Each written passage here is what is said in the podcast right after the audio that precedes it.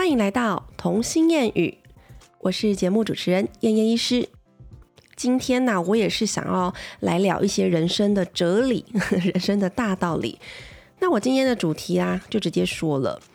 其实呢，我们每一个人来到这个世界上，都是为了跳一首人生的圆舞曲。怎么说呢？这个曲子呢，可能会有所谓的起承转合。我们人生呱呱坠地出生在这世上的时候，你是带着什么都不懂、什么都不会，我就是来学习的。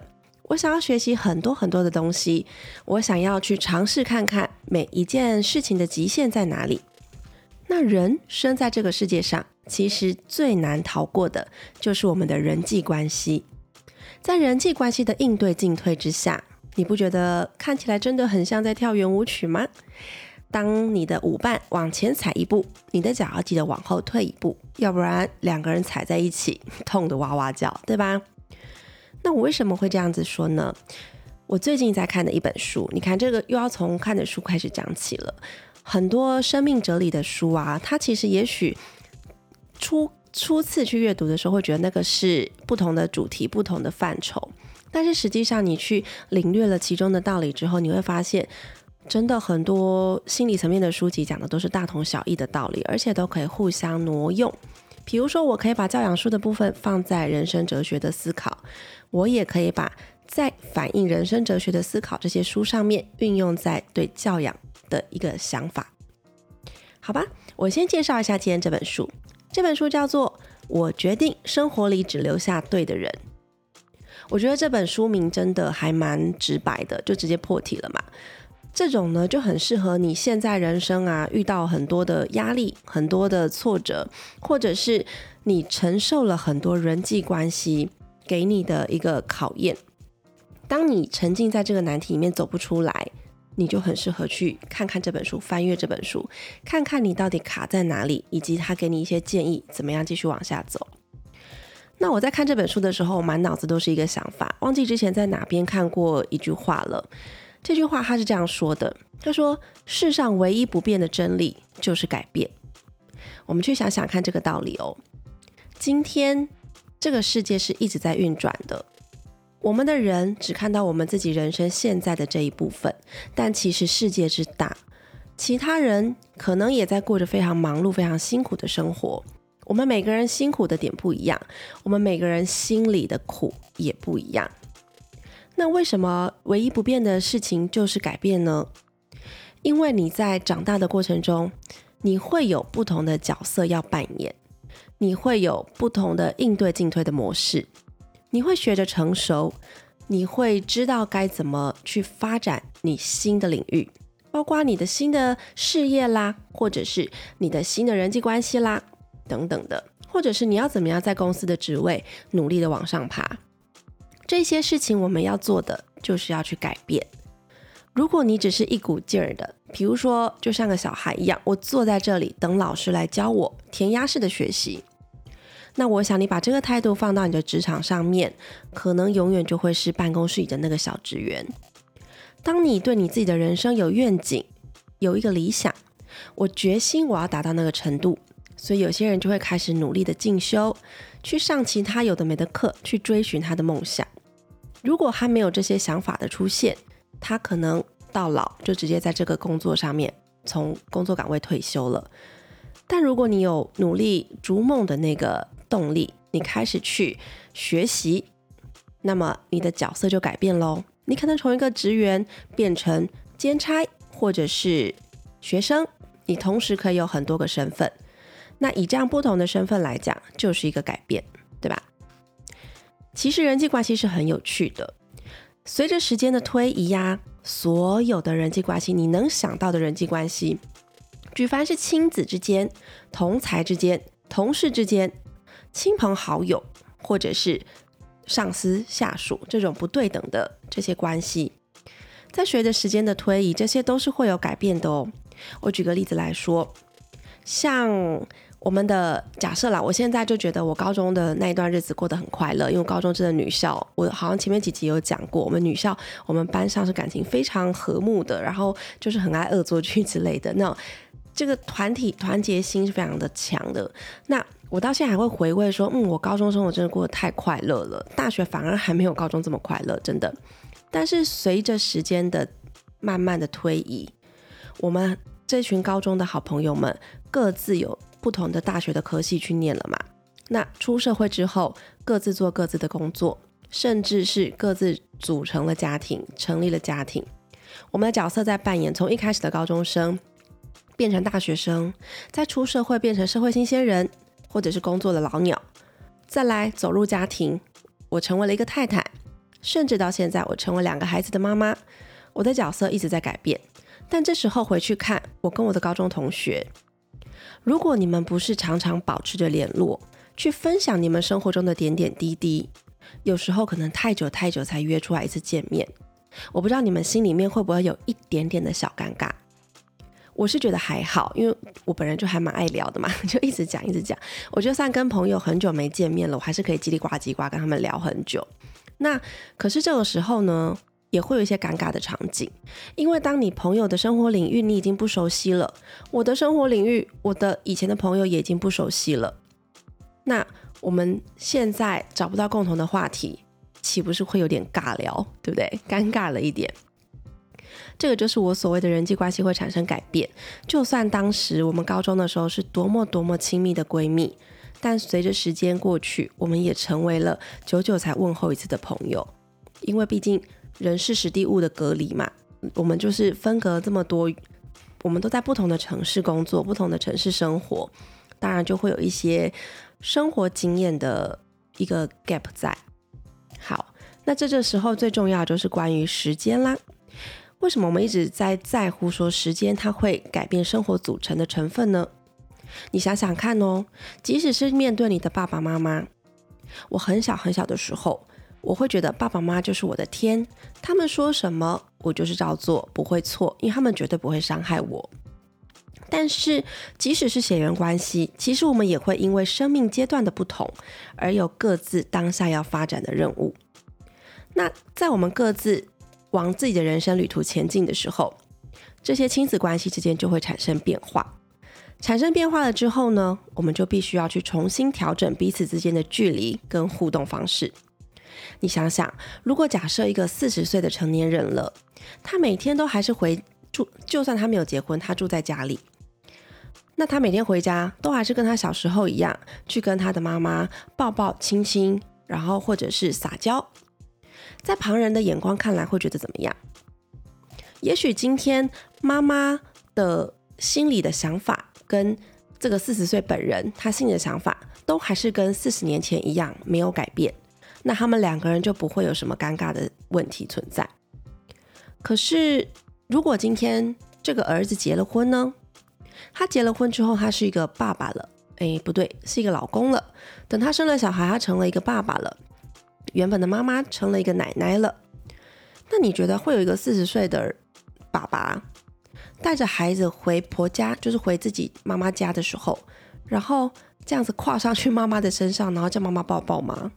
在孩子面前，我们可能真的会不好意思做出这些行为吧，对吗？所以当下呢，亲子之间就要开始调整自己相处的模式跟距离。我还是会很爱我妈妈，但是我已经不会用小孩子的方式跟她撒娇，我可能会跟她分享我的生活，分享今天发生的事情。但是我可能没有办法一直嘟着嘴跟他说“妈妈亲亲，妈妈亲亲”，这样人家会不会觉得我很奇怪？对啊。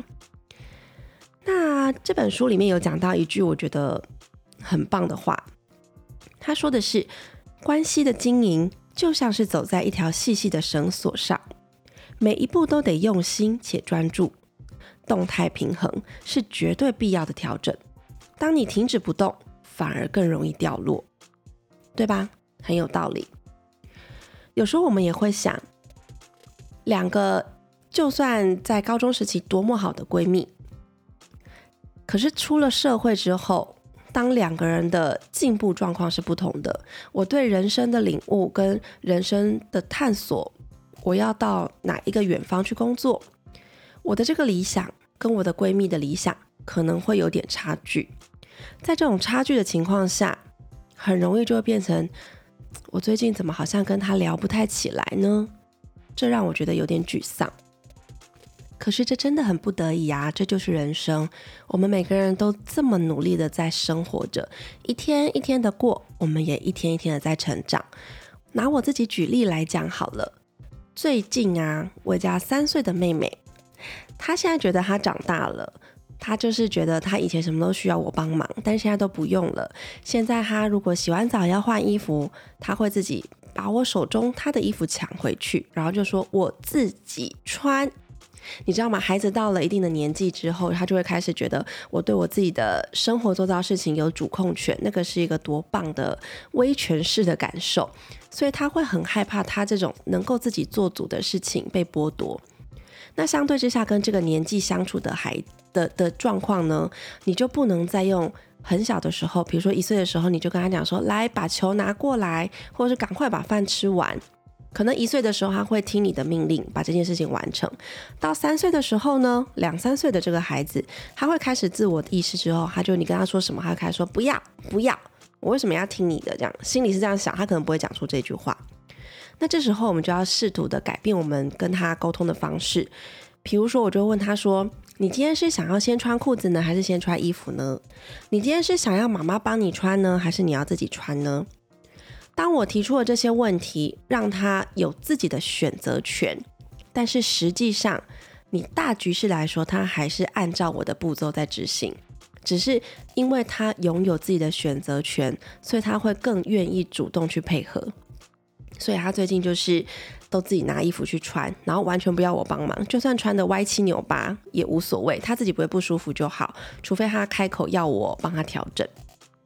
那其实我在看着他自己穿衣服的这个过程，这个动作，我心里真的是百感交集耶。我突然间觉得，哇，我的小女儿既然也长大了，既然也到了一个开始不用我亦步亦趋的跟着她保护着她的年纪了，他有自己的想法了，那我要开始用。呃，比较大人化的口吻跟他沟通了，而不是强制命令他的方式，要不然这样可能亲子之间的沟通会完全失效。这是我最近的感触啦，因为你知道，妈妈就是我觉得吼，真的当妈的，就算你的孩子已经四十岁、五十岁、六十岁，只要你还活在这世界上，你就会对他有无止境的担心，对吧？而且你会无止境的想要帮他 cover 掉他生活周遭的所有难题、所有的困难。但是如果我不放手呢？就像我今天讲的主题，我今天坚持不放手，我说你就穿不好，我一定要帮你穿。当孩子已经长大了，他的角色在转变了，他的想法在转变了，可是我对他的管制却没有改变，我还是停留在原地，我还是当他是宝宝一样限制他的生活。那可能会有什么后果啊？例如，我的女儿会不会成为一个巨婴？之前有没有听过巨婴的心理？就是他的人生都是别人要对他负责，这种是个巨婴的心态。那我当然不希望我女儿养成这种心态，我就会很乐于在旁边观赏她自己完成自理生活的这个画面，我会觉得很感动。所以，当小孩在长大，我的想法也得跟着长大。我要开始试，就慢慢的去放手，让他自己去体验他的人生，即使做错了又怎么样呢？我的保护就是让他不要有生命的危险。很多事情他是体悟了才知道，对吧？哦，讲到生命危险这件事情，上个礼拜呢发生了一件很困窘的事。姐姐呢，小 Q 呢，她去偷完了我的除毛刀。我知道小孩可能会觉得那个是什么东西，很好奇，而且其实我都把它放的蛮高的。但是我的想法比较特别，我比较不会是那种我的小孩完全不能受伤。我有时候会让孩子们试图，甚至我跟他讲说，剪刀就在这个抽屉，但这个是大人的剪刀，会剪到手，这是小孩的剪刀，你们自己要能够区分。然后希望你们拿的时候要尽量保护自己，这个尖尖的地方不要刺伤或什么的。我的做法反而会是让他去接触，我不会去禁止他说剪刀你不能碰哦。这样，就那一天呢，他就无意中。摸啊摸啊摸，哎，摸索到我的除毛刀，他觉得这东西很酷，他不了解这是什么，也对啊，他人生中他根本用不到这个东西吧，对不对？除非他十八岁以后再说。好，然后他就开始在那边研究，他就是一个会默默去摸索身边的事情，什么东西都要摸一下、碰一下，去体验一下、感觉一下。那他在摸的时候摸错方向了，有没有悲剧就发生了？我的除毛刀硬生生的把他的大拇指削掉一大块皮。到底有多大块皮呢？那削掉的伤口啊，它一直冒血，一直冒血，一直冒血。我给他加压止血法，真的当时压了快要一个小时才止住，而且是幸好我家里还有一些就是止血药，所以赶快帮他就是加压跟处理。我真的觉得，如果这时候是一般的妈妈，就是不是儿科医师的话。他可能就会直接送，就找医院去挂号了。真的，因为那个血就是一直冒，一直冒，冒到就是换到好几张卫生纸跟那个纱布，然后后来就一直骂，我都有点绝望了。我就一直压着他，因为那一个小时你也不能干嘛，你只能一直压，对不对？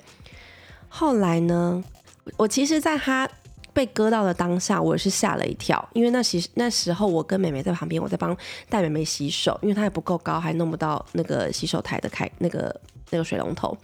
所以我没有注意到他其实去玩了刀片，结果很惊讶的是，姐姐竟然没什么哭，姐姐就眼眶含泪，因为应该蛮痛的，而且其实看到自己在冒血的情况，应该也还蛮吓人，对吧？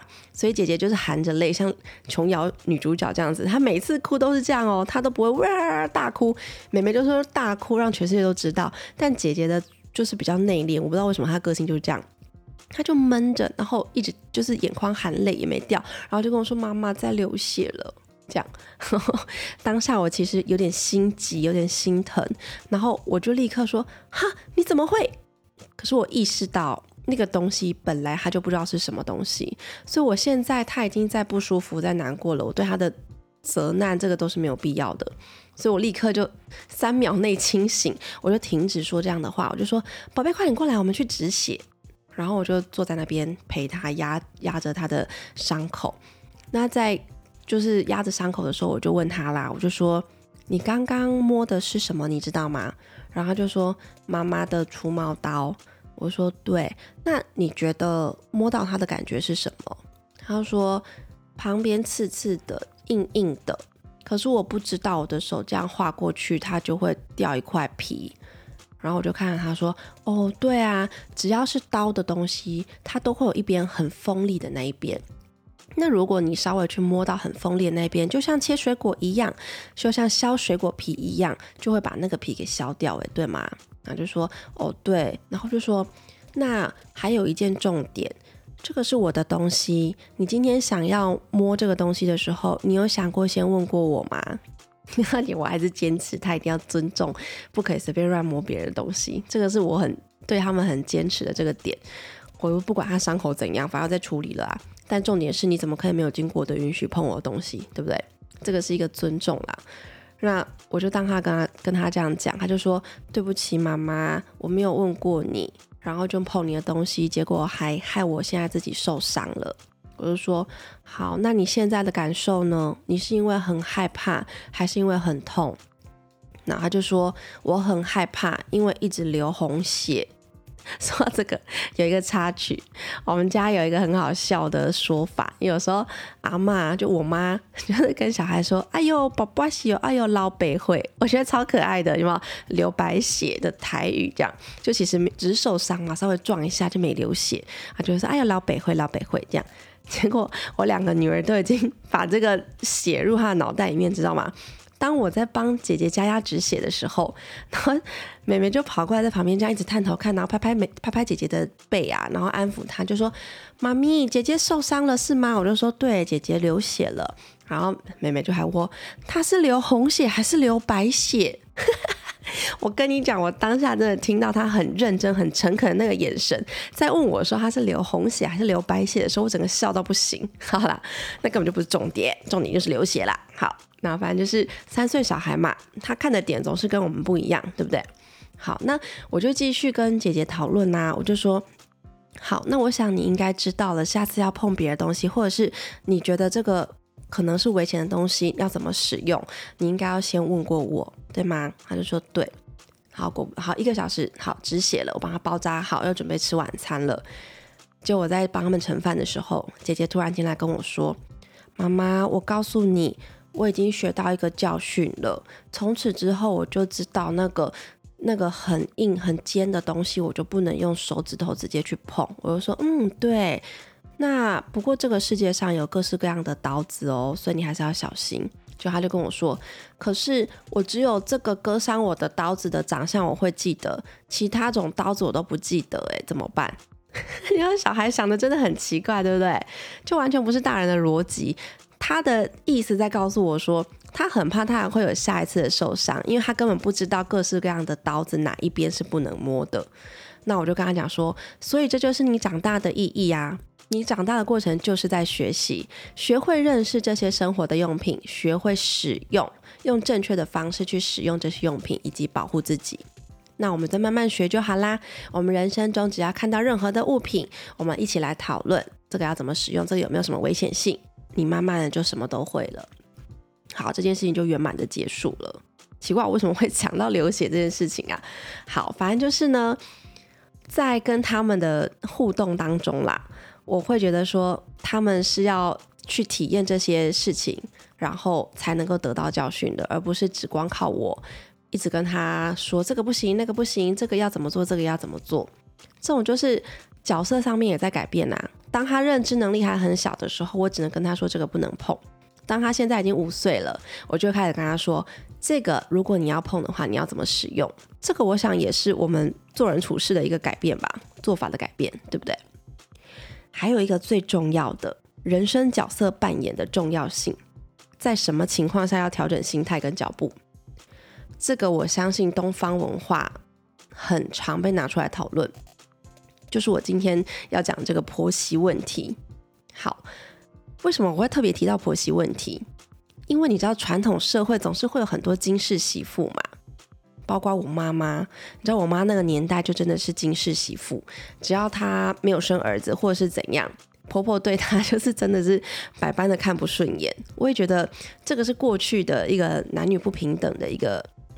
比较极端的现象啦，那还有就是传统文化的社会里面，媳妇就是要南瓜所有的家事，就算现在的一般的小家庭都还是以双薪家庭为主，就算是老婆也是要去工作，但是在下班之后，如果是跟婆婆同住的那种，跟公婆同住那一种，媳妇还是不自觉、很自然而然的就得承接。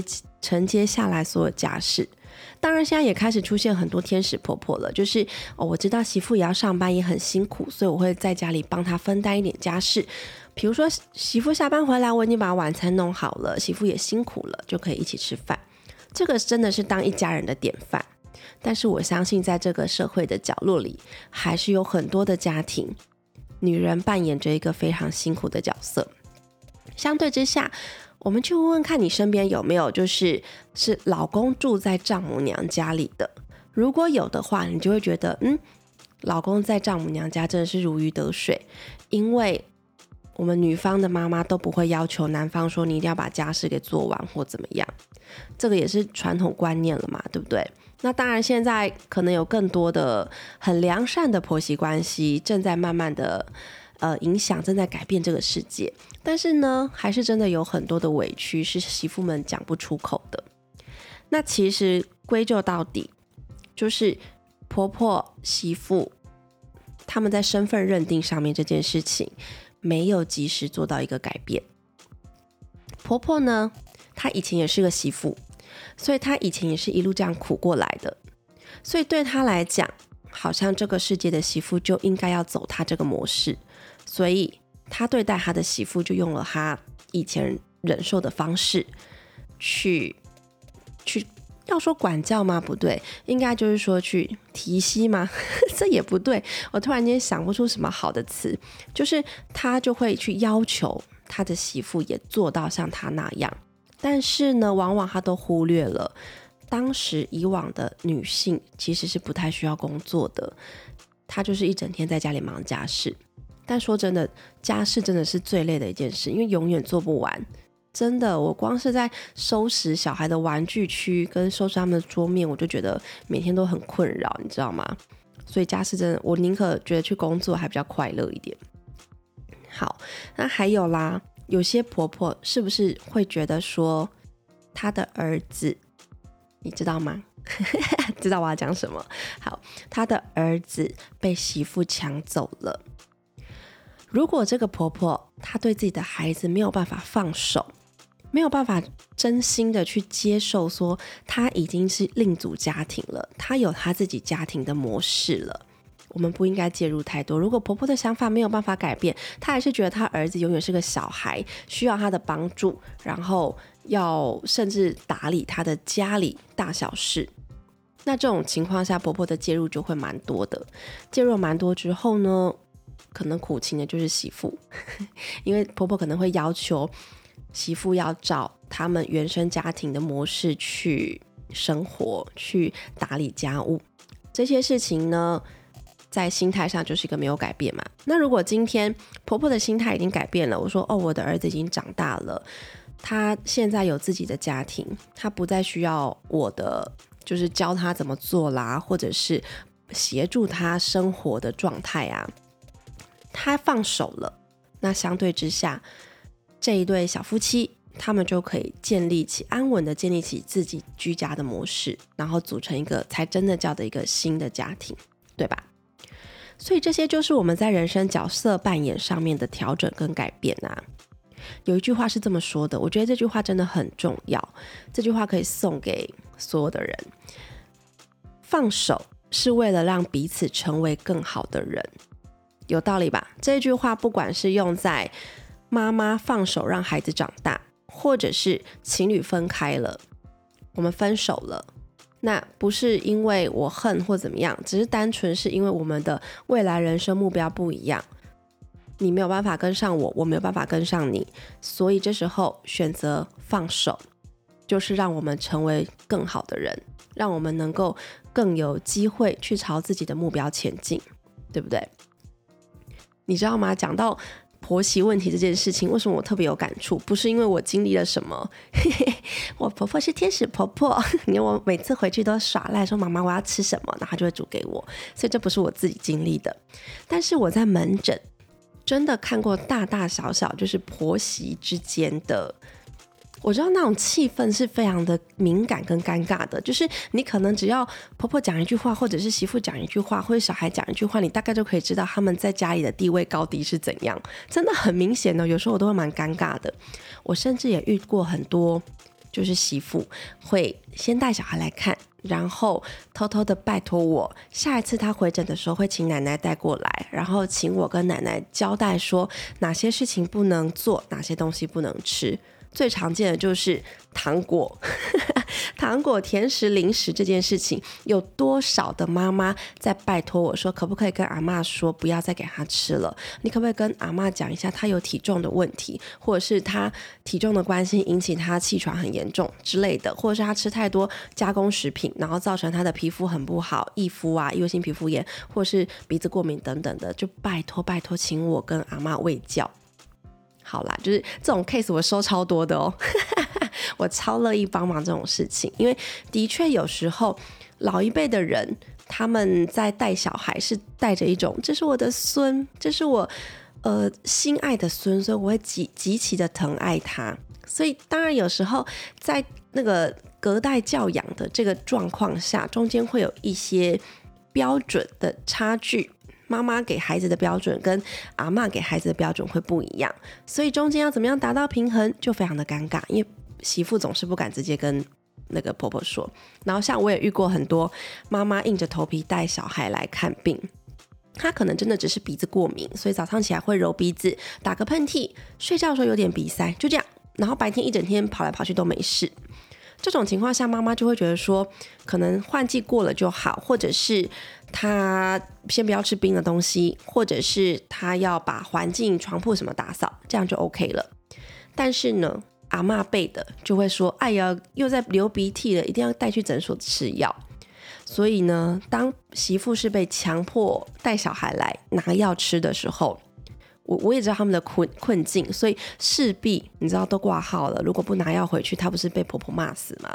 所以势必是要帮她开一点，就算是简单的过敏药保养药，睡前吃这样就好，让她稍微缓解。但是你也知道，台湾这种天气，你是真的是吃三天药就可以好吗？这过敏就过敏嘛。你如果这一个礼拜都在下雨，我只吃那三天也没用啊，对不对？有时候是一个心灵的支持啦。然后你就是更加让媳妇知道说，妈妈你这样做没有错，我知道你有沟通上的辛苦，但是我就会以最无害的方式开一些保养用药给他，然后就是让奶奶知道他有在吃药，有在控制，这样就好。然后不要让他一直反复的感冒。真的，我在门诊看这种事情真的很多，都觉得说女人何苦为难女人呢？是不是？毕竟你们都忘记你们自己以前有多苦吗？对啊，你知道我婆婆跟我讲过一句超感动的话，我不知道前几集有没有讲过，我怎么觉得有熟悉感？我婆婆就跟我讲说，她以前真的很辛苦，就是我老公的奶奶，蛮明显的，就是会。指使婆婆工作，而且我婆婆那个时候是有工作的，她都要去工厂当女工。下班之后回来，因为是大家庭，她回来就要赶快赶时间炒二十几个人的菜，真的我不夸张。所以我婆婆上菜是超快，超好吃。好，那不是重点。那我婆婆呢，现在就是每一次想到过往跟奶奶相处的状况，她还是会有点难过跟哽咽，因为她觉得说这段日子她真的走得很辛苦，她甚至憋屈到。他现在年纪大了，然后有一些心律不整的问题，医生甚至跟他讲说这是心病了。真的，我也觉得他那时候听他的故事，我可能已经听过很多遍了，但我还是蛮喜欢听的。然后他就是讲他的各种让我觉得很吃惊的一些画面。然后你知道，他甚至就是还曾经。得把食物藏在床底下给我老公吃，因为如果我老公晚一点下课回来，整个桌上的菜都被吃光了，根本来不及。他我老公还小的话，根本就夹不到菜，所以他必须偷藏一点菜留给小儿子吃。很这样，这种这种想，我就觉得哦，好可怜哦，对，你是多么的委屈。然后呢，我婆婆就跟我讲了一句非常非常让我很感动的话，我差点把她抱起来转圈圈。她就跟我说。妈妈就是因为经历过那种痛苦的婆婆媳妇的关系，所以我就跟自己说，我跟自己发誓，我绝对不让我的媳妇过得跟我一样苦。我的媳妇一定要过得非常的快乐。然后就这样看着她，然后有点不好意思的说：“妈妈，我真的很快乐，我每次来你这里都吃很饱，然后也都不用洗碗做家事。我好意思吗？我，你知道最好笑一件事情是。”过年的时候，我婆婆会煮一整桌年夜菜。然后呢，我婆婆其实应该很早就发现我很讨厌洗碗，这就是因为讨厌洗碗，所以我们家里一定要有洗碗机，不然人家说三机救婚姻是怎么来的？好，然后呢，有一次。我婆婆就是我们年夜饭吃完了，然后开始收拾桌子啊。我当然就是嫁进去第一年就要起来做做样子嘛。我怎么那么坏？我就起来就是在那边收碗盘，然后收完碗盘进去之后，我婆婆就站在洗那个水槽那里，就跟我讲说：“啊，那个平平没关系，你把碗盘放着，妈妈来洗，你不要碰水，你不喜欢水，妈妈洗就好。你先去外面陪小孩，因为那时候就是那个大。”哦那大伯他们小孩都有回来，反正妈妈就叫我去外面跟爸爸聊天，然后跟他们聊天这样子。然后我觉得超不要脸的，我妈就说，婆婆就说你碗放着啊，然后就说哦好，那我出去喽。这件事情我到现在还会觉得拿起来拿起来笑，因为我怎么会？这么脸皮之厚啊！就认识我的人都发现我脸皮厚成这样。就我婆婆说你不用洗，我还说好。从此以后我就都不用洗，没有啦。偶尔我还是会觉得，就是趁我婆婆在忙的时候，赶快帮她把一点点碗洗完啦。这是一个互相嘛。我婆婆怎么对我，就怎么对她，对不对？这是一个真的得来不易的婆媳感情，我真的觉得很很幸福了。好啦，那我讲了一大堆有的没的，我到底有没有讲到我主题呀？就是呢，我要提醒大家的事情是。其实我们在人生中啊，我们要遇到的有两件事情，你要去评估。第一件事情是他人的期待，第二件事情是自我认同。当他人的期待跟自我认同没有办法有共识的时候，我们就要适时的对我们的人生做出一些取舍。比如说，我现在已经长大，我有自己的家庭，我想要规范我们家吃晚餐的时间点，可不可以吃零食的时间点？但是这些可能会跟我妈有忤逆，比如说我妈觉得说小孩就是一直在吃，一直在吃，不用管零食时间或是晚上，因为他毕竟还很疼小孩嘛。那其实只要他们有吃就好，然后我妈会追着他们喂饭，这样很多老人家都会这样啊，对不对？但是以我的角度，我就觉得要严格禁止。所以这种就是他人的期待跟自我认同标准不一样的时候怎么办？我们就要适时的做取舍。虽然我在纠正我妈带小孩的方式的过程中，可能会带来一些冲突，但是这些事实的小冲突，的确是能够正确的改善日后的关系的。我们要放长远来看，所以当你们的关系出现了一些出现了一些焦灼点的时候，不要害怕，适时的做出改变，因为唯有你当下做出了改变之后，你未来的路才能够更顺应到你的自我认同那一条路去。我这讲的有点乱七八糟，这样听得懂我在说什么吗？好啦，我就是要跟你们分享人生这种东西吼，就是你活在这世界上，你就是要跟着世界顺应时势的改变，然后跟上脚步，要不然你很快就被淘汰了，对吧？包括我现在虽然是当妈妈的角色了，可是我也常常忽略我也是一个老婆，我常常就把我老公丢着不管啊，这个就让我老公很苦恼，他就一直觉得我可能已经没有那么爱他了，但实际上我还是很依赖他，对不对？这就是角色的不同嘛。我的角色现在已经转变到，就是毕竟要奔四了，我年纪要奔四，就怎么会有一点点焦虑？那我要奔四的情况下，我就觉得说啊，我孩子开始要自己做自己的事，我要放手了。那放手之后呢，我会还是得回来找我的老伴呐，因为毕竟只有老公才会跟着你一辈子嘛，对不对？所以不管是人生的哪一个角色，虽然我们一直在变，我们的做法在变，想法在变，但是。最好的方法就是在你这个角色里面，你可以符合你的自我认同，这样子你的生活才会过得比较愉快，对吧？好啦，这本书其实蛮好看的，就大家可以去看一下，因为它讲的还蛮白话文的啊，所以我觉得翻完之后会有一种嗯通体舒畅的感觉。虽然说没有办法立刻改变，但是至少心情会好一些些哦。我鼓励大家去看这本书。今天谢谢大家听我的啰嗦啦，我觉得这啰嗦的太多了。好吧，那我们下次再见了，拜拜。